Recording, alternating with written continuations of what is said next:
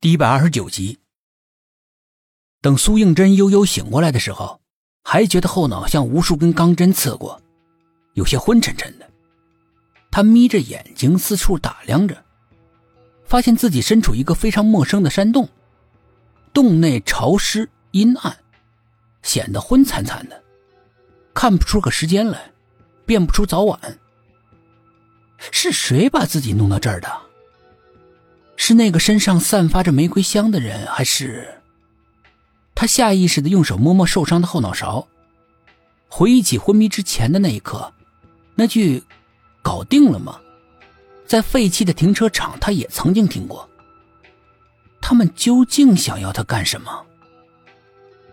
而他当记起来寂寞奶奶房间里看到的，不禁汗如雨下，湿透了衣衫。他当时躲在了窗外。看到寂寞的奶奶从脸上撕下一层皮一样的东西，立刻变成了萧剑。怪不得每次看他的背影都那么的似曾相识。难道电视里面出现过的人皮面具，在现实中真的有？而且扮起任何人来都这么惟妙惟肖，让人分不清楚真假。想想都觉得害怕。一时间，苏应真感觉到湿透的衣服穿在身上冷飕飕的。正当苏应真胡思乱想的时候，洞外响起了匆忙而轻盈的脚步声。苏应真的心不由自主的剧烈跳动起来，他从迷糊的状态立刻清醒了过来。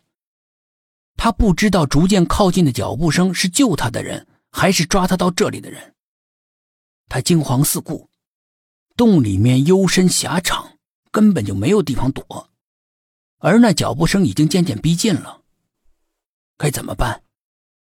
他急出了一身冷汗，他下意识的在身上摸枪，枪竟然还在，这一点大大出乎了他的意料，不由得大喜过望。不管怎么说，这小小的枪给他带来了不少的安慰，心也不像刚才那么乱了。苏应真拔出了枪，一闪身贴在了洞口。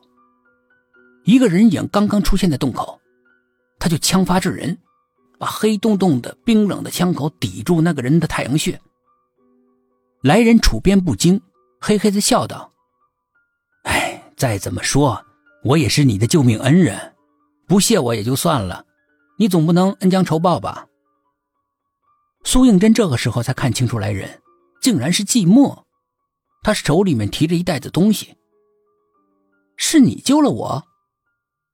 你以为还有谁？寂寞的嘴角挂起一个邪魅的笑来，他的眼神里面自然流露出的关切，给苏应真一种奇妙的感觉。他总觉得在哪里见过。忽然有那么一瞬间的恍惚。阴暗的天空之下，彼岸花开，遍地殷红，驻足而立的他和他静默无语。但是那个人。跟他现在长相完全不一样，他怎么在心底认定那个人就是他呢？一时间，苏应真只觉得心潮起伏，偏偏寂寞正眼含着戏谑看着他。苏应真迅速躲开他电力十足、摄人心魄的眼神，心不由己的跳了好几个节奏，只觉得脸热发烫，心神不属，连忙匆匆的往洞外走。寂寞在背后不紧不慢的叫住他：“现在我们的处境很危险的，那个萧剑正在四处找我们，最好不要轻举妄动。”你什么时候知道他是萧剑的？就是在救你的时候，亲眼看到他像演画皮一样变成我奶奶。那你看到那个身上有玫瑰花香的女人吗？寂寞遗憾的摇摇头：“没。”我救你的时候，房间里面只有你和萧剑。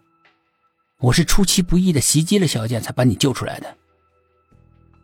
苏应真若有所思。快吃点东西吧，今天晚上我们必须要离开这里。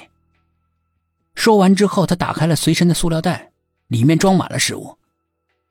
苏应真在他的对面席地而坐，一面吃一面问：“这是哪里？”